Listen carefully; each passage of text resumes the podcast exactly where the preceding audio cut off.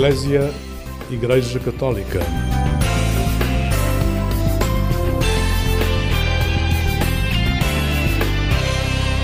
Olá, seja bem-vindo ao programa Eclésia. Desejamos-lhe uma boa noite ou um bom dia, conforme nos acompanha aqui na Antena 1 ou chega até nós através do podcast Alarga a Tua Tenda.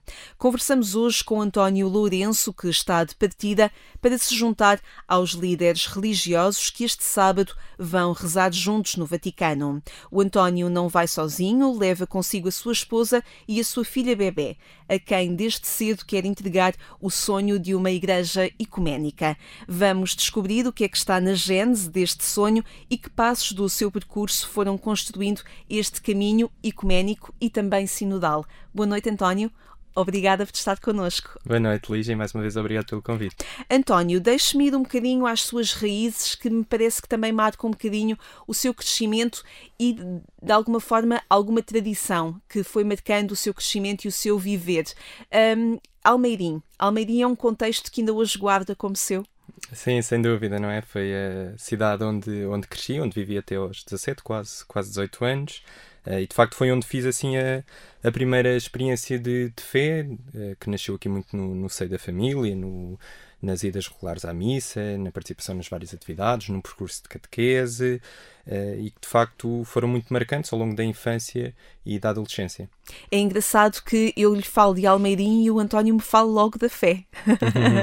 Exato. Acho que, acho que a fé uh, acaba, no meu caso concreto e, e, em muitos outros casos, acho que acaba por nascer muito no seio da família, não é? Portanto, é, é inevitável que, ao pensar nas minhas raízes uh, geográficas, pense também nas minhas raízes existenciais, não é? Neste caso, na família, e ao mesmo tempo isso também se traduza no, no, naquilo que foi o seio da fé para mim. E naquilo que foi construindo para a sua vida, também em termos de opções opções de valores, opções de caminhos, até opções, opções de participar em atividades ligadas à Igreja em detrimento de outras. Tudo isso foi marcando o seu crescimento de uma forma consciente. Uhum. Sim, sim, sim. Acho que, quer dizer, na infância, uh, especialmente ali na primeira infância, acho que uh, as opções da criança são muito determinadas também pelas opções dos pais e, e por isso eu muito agradeço aos meus pais e, e familiares que de facto uh, também foram tomando boas opções para a minha vida uh, neste contexto da fé e também em tantos outros e que de facto foram marcando aqui de certa forma o meu crescimento e, e, maturação. E de alguma forma é isso que quer entregar também à sua filha nova, que tem poucos meses? sim, sim, espero, espero que sim, pelo menos ao nível que, que me foi entregue pelos meus pais, sem dúvida. A escolha da medicina está ligada de alguma forma também àquilo que a fé lhe entregou, pelo amor que percebeu que tem pelas pessoas? Sim, eu sempre, sempre gostei da ciência e acho que, que a medicina foi a forma que, que eu encontrei de, de pôr a ciência ao serviço do outro. Uh, haveria muitas outras, uh, todas elas excelentes, boas e necessárias. Uh, para mim, acabou por, por ser esta que fui discernindo que era o caminho. apesar de nem sempre ter tido essa certeza, não é? mesmo quando já estava a estudar medicina. Claro, claro. Nem, nem sempre e ainda hoje. Acho que, que a dúvida é sempre presente e e aqui a questão acho que uh, passa por encarar a medicina ou qualquer outra, outra profissão ou ciência uh, nesta ótica do serviço, ou seja, é uma ferramenta, não é? Não é, não é um fim em si mesmo. Muitas vezes a questão passa por perceber, de facto, esta é a ferramenta que mais me ajuda a amar e servir, não é? Ou, ou será que há outra que eu posso já ter na minha vida ou ainda não ter descoberto? E de alguma forma, se calhar a vida é mesmo a construção desses vários momentos, desses vários, dessas várias componentes da nossa vida, não é? Quer seja na profissão, como na família, como com os amigos também. Mas qual é o segredo das pessoas? O que é que o desperta? O que é que o fascina na pessoa? Eu acho que é a singularidade da, da pessoa humana, não é? Eh, cada, cada pessoa é criada à, à, imagem e semelhança de Deus, mas tem a sua unicidade, não é? Cada um é único, cada um é necessário, como nos diz o Papa Francisco. E de facto, é, poder olhar para a pessoa na, na, sua singularidade e descobrir de que forma é, é que essa pessoa em concreto é, é sinal de Deus que é único para cada pessoa, de facto é isso que, que, mais me fascina.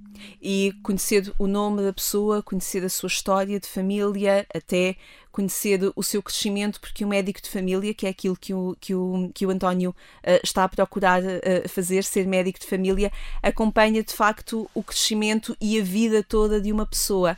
Um, é isso que o fascina. Sim, de facto aqui eu acho que a medicina geral e familiar acaba por nos permitir olhar aqui um bocadinho a, a pessoa como um todo, não, não apenas da perspectiva biológica, se é saudável, se tem alguma doença, os antecedentes, a medicação que faz, etc. Mas uh, ir um bocadinho além disso e perceber a pessoa no seu contexto. O, primeiro contexto não é que é a família, que até está expresso no nome da especialidade, mas depois também o contexto social, o contexto profissional, até o contexto socioeconómico e perceber, no fundo, em que ambientes é, é, que a pessoa vive e de que forma é que isso depois também uh, interfere na sua saúde uh, física e mental. É? E houve dúvida nessa escolha? Sim, claro. Acho que passa exatamente pela mesma questão que, que a dúvida relativamente à, à, medicina. É um bocadinho perceber, ok, tenho aqui uh, estas ferramentas disponíveis, não é? qual é que é aquela que é a minha ferramenta e aquela que eu posso, melhor, de acordo com os meus talentos e capacidades, colocar ao serviço. Acho que passa um bocadinho por aí, sim. Mas um médico deve sempre procurar outras coisas, porque diz Abel Salazar, quem só sabe de, de medicina, nem de medicina sabe. E o António Lourenço procurou ir à, à procura de outras coisas também. Sim, claro, é, essa frase é muito querida e, e é muito repetida na, nos corredores da faculdade e de facto é muito importante porque o, o médico que, que, só se foca, que só se centra na medicina, uh, na, acaba depois por perder aqui um bocadinho o contexto que é tão importante uh, para, para a prática da medicina, não é? Portanto, sempre procurei um bocadinho uh, ter, ter a mente e o espírito aberto para outras coisas que uh, puder, pudesse aqui uh, recolher alguns inputs que depois me ajudassem no exercício da, da profissão e não só, não é? Na, na, vivência do dia a dia, enquanto pessoa, mais do que enquanto médico até. E por isso também procurou perceber como é que também a medicina pode estar ao serviço da pessoa em diferentes geografias. Foi à procura disso. Porquê? Uhum. Olha, eh, foi, foi interessante porque uh, na altura em que, portanto, o, o primeiro doente, vá, enquanto médico que, que, tive, acabou por ser na, na Grécia, uh, num, num, contexto de, de, pessoas migrantes e, e, refugiadas, e de facto uh, é interessante ver como. se calhar a medicina que lá se praticava é tão diferente da medicina que, que pratico hoje em dia e, e, que é mais comum em Portugal, mas de facto os, os mesmos princípios estão lá, não é? O, o cuidado para com o outro, a preocupação, o, o procurar uh, servi-lo da melhor forma possível e, e, ser capaz de ir ao encontro, perceber as suas preocupações, inquietações e tentar dar-lhes resposta. Uh, de facto, isso aí não é muito diferente uh, de, um, de um contexto como era o contexto, por exemplo, da Grécia com pessoas migrantes e refugiadas ou o contexto que eu, que eu tenho hoje do trabalho dia a dia. E aí confirmou a sua vocação enquanto médico?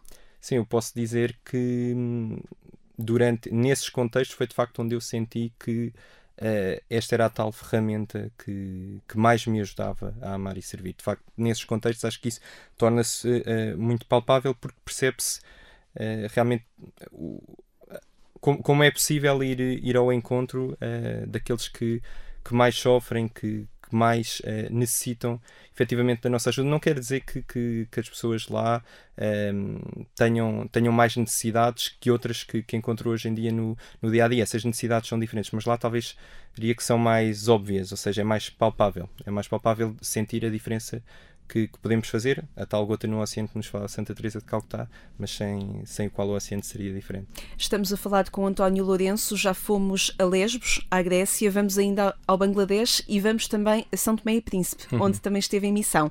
Vamos descobrir também nestes contextos se o sabor da maçã é diferente. É uma uhum. música que o António Lourenço nos trouxe, uma música composta pelo jesuíta Duarte Rosado e que marca a vida do António Lourenço, com quem conversamos esta noite no programa Eclésia vamos ouvir a música e já vamos falar um bocadinho sobre esta inspiração que a maçã pode trazer à nossa vida. Quem é que fez o mundo? Quem inventou o sabor da maçã? Quem é que pintou as estrelas? Quem levanta o sol pela manhã? Quem é que faz bater as ondas? Quem faz as árvores crescer? Quem é que inventou a água e me faz a mim viver? Tudo isto me é dado, mesmo sem eu merecer. Se não o recebo como dom, nunca o saberei agradecer. Quantas vezes bate o coração sem nunca depender de mim? Quem é que sou eu para ti?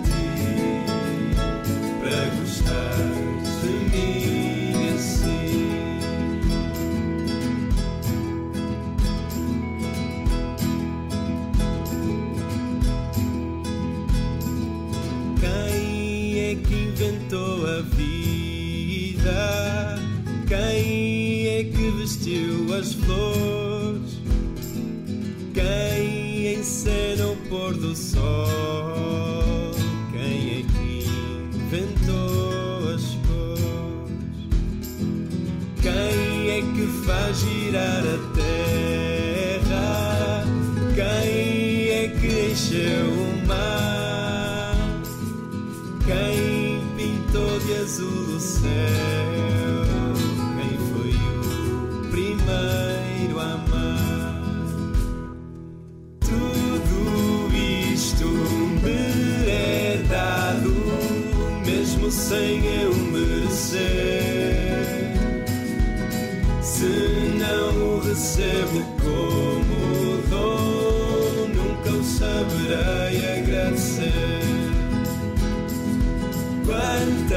vezes bate o coração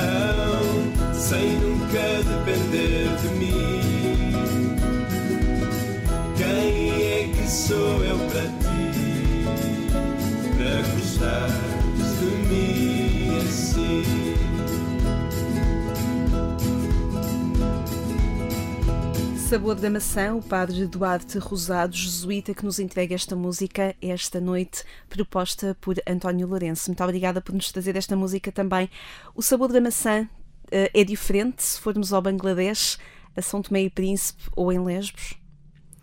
Não, acho que acho que o sabor eh, da maçã eh, é o mesmo, não é? É o, é o sabor de, do dom. É o sabor de que, de facto, tudo isto nos é dado, mesmo sem merecermos, se não o reconhecemos como dom, nunca o saberemos agradecer, não é?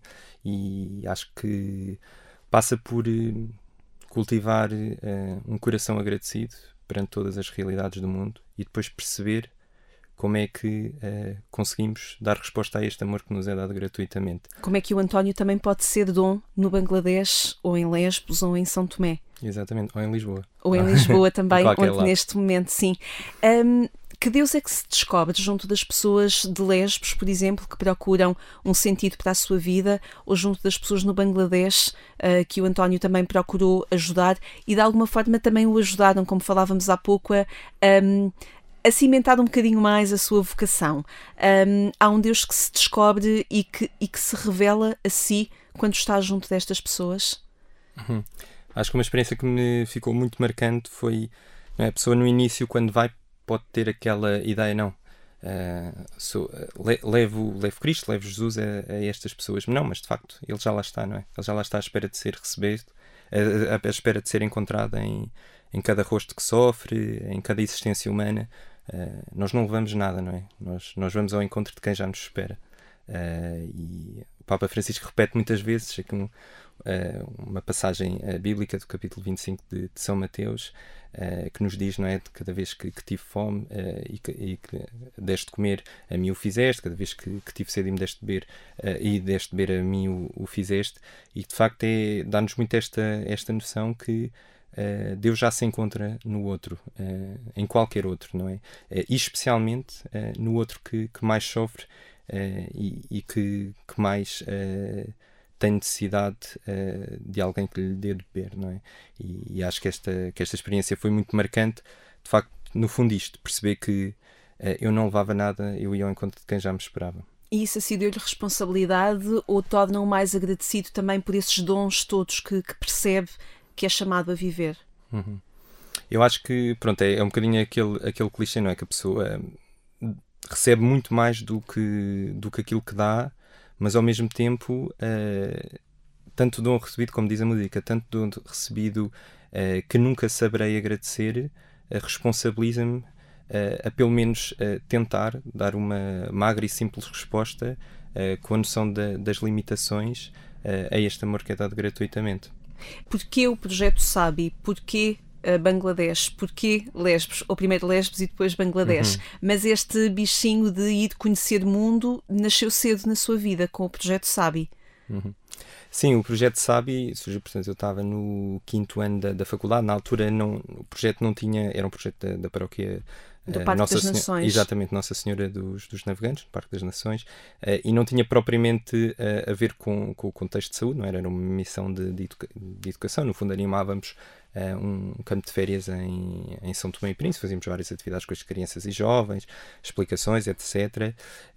mas eu acho que passa muito por isto, ir, ir vendo nos vários contextos onde é que onde é que o Senhor se vai fazendo presente, ir tentando encontrar para também ter uma uma visão uh, um bocadinho mais uh, aberta do mundo e, e, e, perceber e se calhar uh, deitar abaixo alguns preconceitos que, que poderiam haver e perceber que de facto em, cada, em cada realidade é possível encontrar a Deus, em cada realidade é possível amar e servir. não, não que seja melhor ou, ou, mais importante servir nesse tipo de contexto do que servir em Lisboa, mas acho que nos dá aqui uma uma visão um bocadinho diferente do mundo e também, ou nos dá uma visão diferente, também nos dá uma visão uh, do nosso papel nele uh, e, e como é que de facto podemos uh, mais amar, mais servir, em que contextos, com que tipo de, de pessoas, não por ser mais importante, mas por ser onde nos encaixamos melhor. Um, vou percebendo em algumas pessoas que vamos recebendo aqui neste espaço, no podcast Alarga a Tua Tenda e neste programa de rádio aqui na Antena 1, que a experiência da Missão País marca uma geração, está a marcar uma uhum. geração. Marcou também a sua vida? Sim, sem dúvida. Olha, até porque foi na Missão País onde de facto conheci, uh, pelo menos de uma forma mais próxima à minha esposa, portanto, como deve calcular, uh, de facto fez muita diferença Faz na, memória, claro. na minha vida, claro. claro. Uh, mas não só por isso, não é? acho que de facto é, é muito bonito poder juntar pessoas de, contextos muito diferentes, não é? Que chegam à faculdade vindo dos mais variados pontos do país e que ali um, encontram uma forma de, de viver a sua fé com, com pessoas que são, são seus pais, são seus semelhantes, né? estudam consigo uh, e, e, viver essa fé uh, numa chave missionária, uh, que é que de facto é, é, onde muitas vezes essa fé se torna mais operante no, no amor. E eu acho que é, que é um projeto muito bonito e que, que, muito, muito gostei de participar. Eu acho que a Missão País é uma missão em que os destinatários são as comunidades servidas, mas também são os próprios missionários, não é?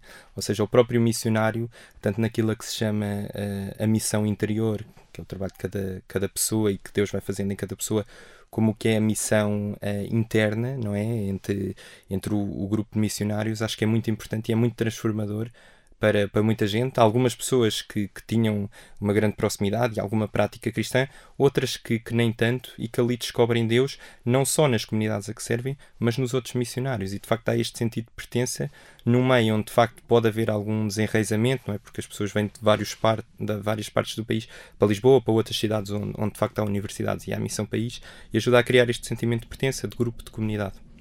Porquê é que foi importante fazer o processo na Academia de Líderes Ubuntu? Em que altura da sua vida é que surge esta proposta? A Academia Ubuntu uh, surgiu uh, no, no final da, da faculdade uh, e de facto foi, foi importante na medida em que me ajudou a perceber um, um bocadinho melhor esta relação de, de interdependência entre todos os seres humanos, não é? O lema eu Ubuntu, sou tu és. exatamente, o lema Ubuntu eu sou porque tu és, ajuda a perceber que uh, a existência de cada um vale por si, mas que essa existência pode ser uh, ampliada e, e, vivida mais profundamente se se reconhecer este contexto de interdependência e de cooperação.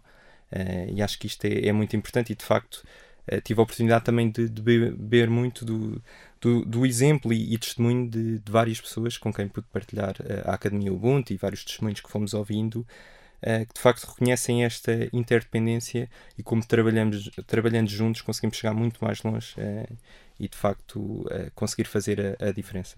Uh, a Academia de Líderes Ubuntu, no processo que vivem também comunitariamente, percebe-se a Igreja de Deus não apenas a cristã, mas a Igreja de Deus, o povo de Deus, de uma forma mais lata, uh, de alguma forma um espaço onde também o diálogo interreligioso é, um, é um passo importante.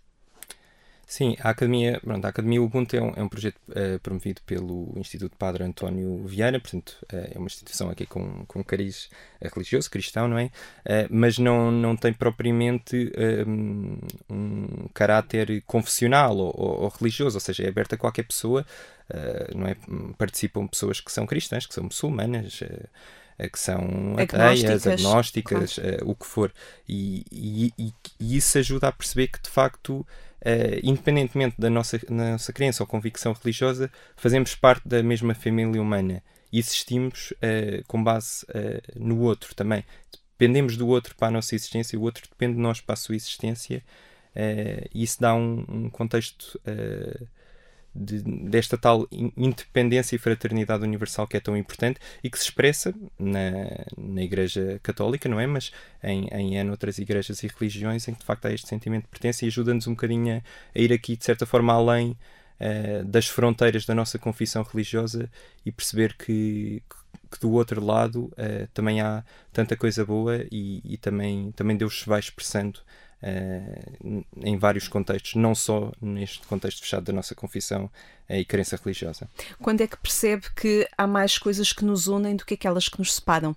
Em TZ, em 2011, ou concretiza isso de uma forma muito concreta, passando a repetição, com a Academia Ubuntu? Eu acho que as duas coisas são, são muito importantes em, em contextos diferentes, não é? No, em TZ, uh, eh, a tónica passa um bocadinho mais uh, no diálogo ecuménico, ou seja, várias igrejas cristãs que percebem que, que de facto é, ma é, mais aquilo que os une uh, do que aquilo que os separa, porque aquilo que os une é Cristo, não é? Uh, mais do que qualquer um, diferença teológica, uh, mais do que qualquer estrutura doutrinal, de facto, aqui, aquilo que une é, é, Cristo. E isso é mais importante que, que tudo o resto. E, e vive-se muito esta, esta, esta experiência ecuménica e percebe-se, como disse há pouco, que há riquezas nas outras igrejas, elas, sejam elas quais forem, que de facto podemos aproveitar e podemos reconhecer aí a semente de, de Deus e, e, Deus a ir trabalhando uh, noutras realidades, não é? O tal encontrar Deus em todas as coisas, também encontrar Deus noutras confissões religiosas, também encontrar Deus uh, noutras uh, confissões cristãs, também encontrar Deus noutras crenças religiosas, não é? Uh, na Academia Ubuntu, saímos um bocadinho aqui do, do contexto religioso e passa uh, um bocadinho mais para outro contexto que está interligado, que é o contexto uh, humanitário, é? Por exemplo, uh, reconhecer o bem que há no outro, independentemente da sua raça, etnia, cor, crença religiosa. É? Eu acho que de uma perspectiva uh, mais humanitária, uh, poderia dizer eu sou porque tu és, de uma perspectiva mais religiosa, eu acho que eu sou porque tu és, mas nós somos porque Deus é. Vamos até TZ? António, uhum. vamos, vamos, escutar Nothing Can Ever Come Between Us. Vamos escutar e, e regressar um bocadinho nesta noite a TZ.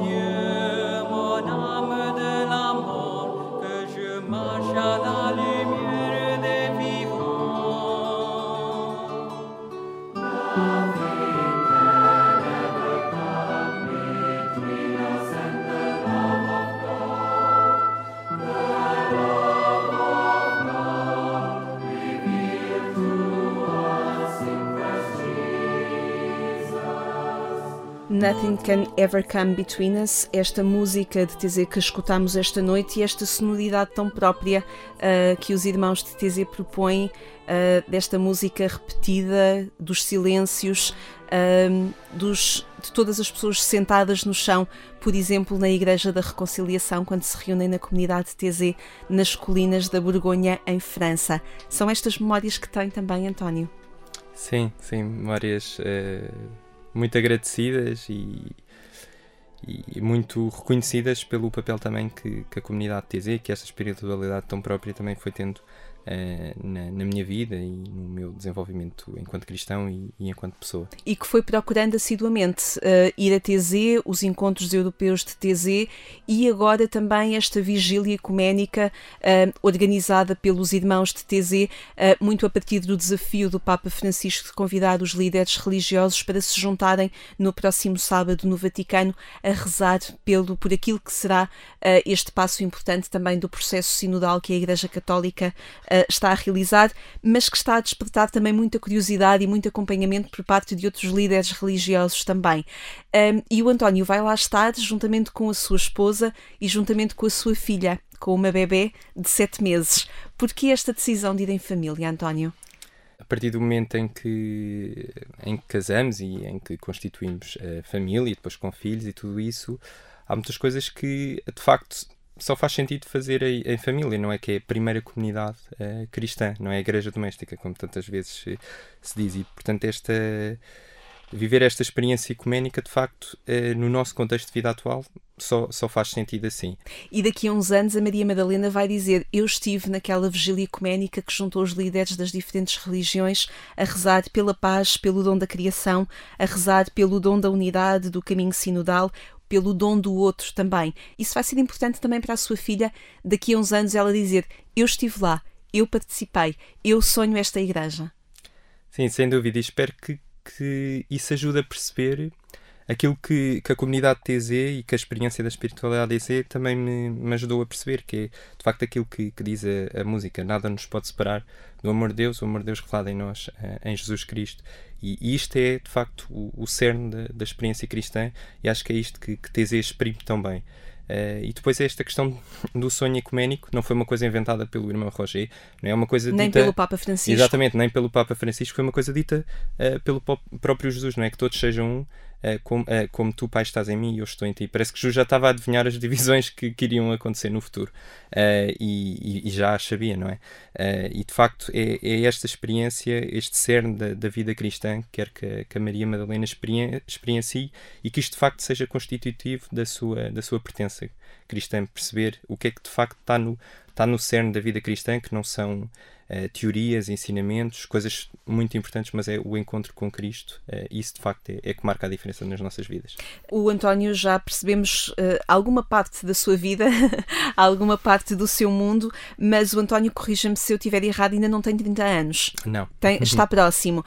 Um, e, e, vive também um momento de igreja marcante. Estamos neste momento a fazer história, todos os dias o fazemos, mas fazemos história da igreja nesta altura.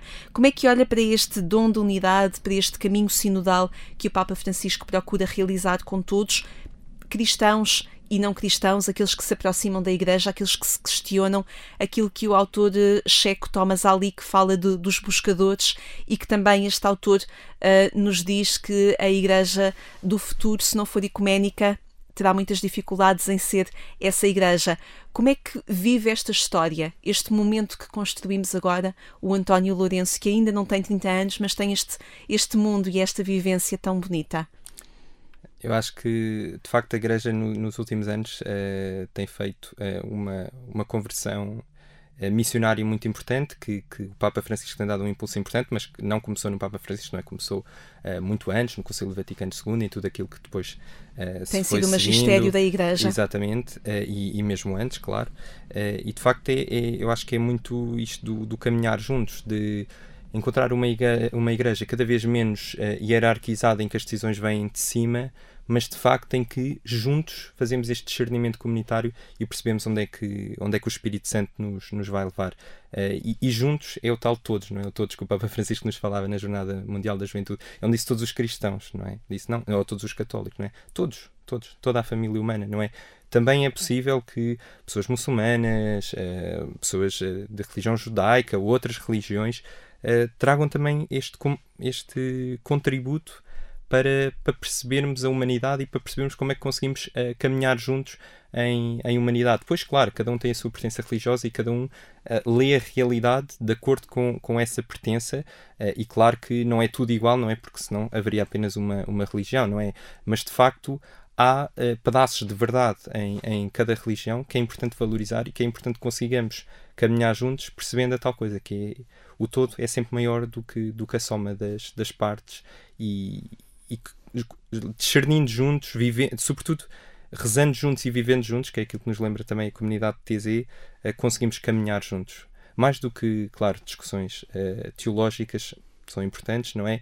mas se calhar uh, são importantes, uh, mas são importantes que sejam tidas por teólogos e pessoas que de facto se dedicam a isso. Para a pessoa comum, acho que passa muito por esta experiência de oração conjunta, vivência conjunta, peregrinação conjunta. E obrigada por nos afirmar isso, António, e nos uhum. propor isso. Muitíssimo obrigada. Uma excelente viagem e que seja uma experiência ecuménica para si, para a sua mulher e para a Maria Madalena a recordar durante muito tempo e a pôr em prática durante muito tempo. Muitíssimo obrigada. Muito obrigado. Obrigada. Muito obrigado mais uma vez. Obrigada a si também por ter estado connosco esta noite. Pode voltar a ouvir esta saborosa conversa com o António a partir do portal de informação da Agência Eclésia ou então, como já lhe referi, procure o podcast Alarga a Tua Tenda, disponível em várias plataformas. Descubra outras conversas neste podcast enquanto espera pelo nosso regresso, o regresso do programa Eclésia aqui à Antena 1, já no sábado de manhã e também no domingo damos-lhe os bons dias pelas 6 horas. Eu sou Lígia Silveira, desejamos-lhe uma boa noite e uma vida sempre feliz.